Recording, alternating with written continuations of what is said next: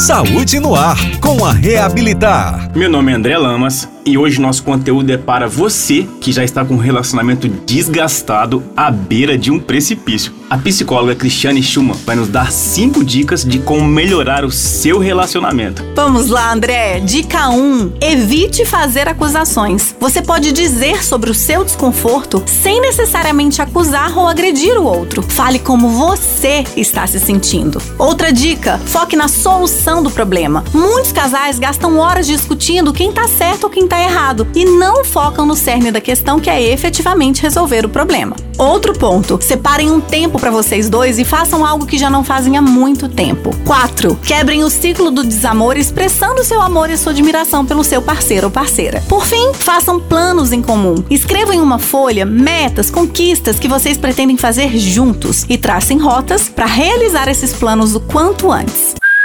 É saúde, é bem-estar, é reabilitar.